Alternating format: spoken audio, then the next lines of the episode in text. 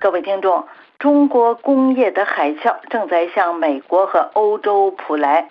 法国《世界报》经济评论员菲利普·埃斯坎德周二在其专栏中指出，由于在中国消费没有回升，中国的工业制造品，特别是能源转型技术领域的工业制造品，正在以极低的价格像潮水一般转向出口。艾斯坎德表示，这表明了西方对中国国内需求的依赖。菲利普·艾斯坎德写道：“面对气候风险和水位上升的风险，各国都在进行调整，在各地修建堤坝，以避免被淹没。现在，中国的工业制造品正在像潮水一般转向出口。面对即将到来的中国工业海啸，各国也应该这么做。”中国电动汽车在欧洲港口激起的第一波浪花只是涟漪而已。随着中国经济的持续疲软，中国的工业制成品，特别是能源转型技术的工业制成品，正在迅速的转向出口。埃斯坎德指出。欧洲大陆的汽车制造商和汽车零配件生产商正在研究后果，以及探讨如何把螺栓给拧紧。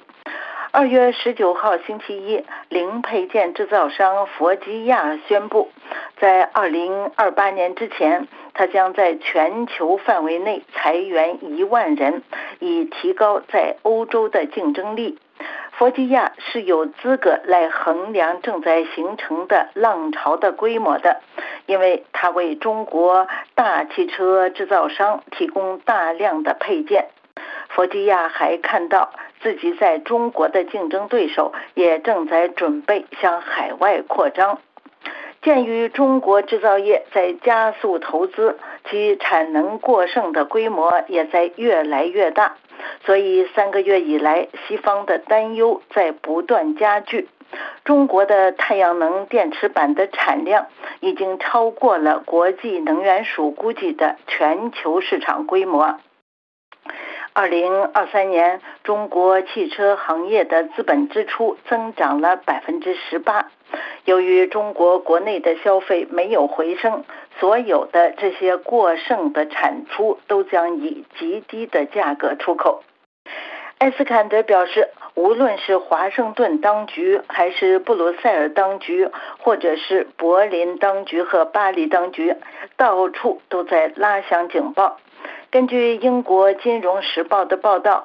美国财政部主管国际事务的副部长杰伊·尚博率领的一个美国代表团，于二月初前往北京，以便警告中国当局，这有可能会遭到美国和欧洲的报复。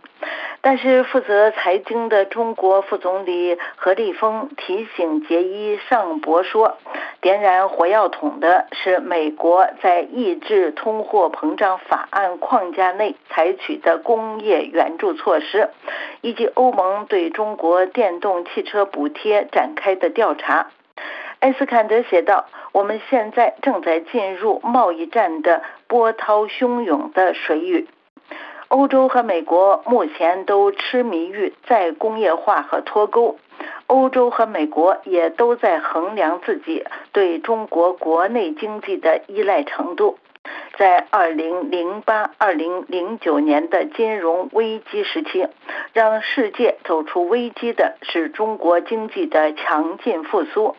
但是这一次，北京不想开展成本高昂的建设工作，也不想支持中国十四亿居民的消费。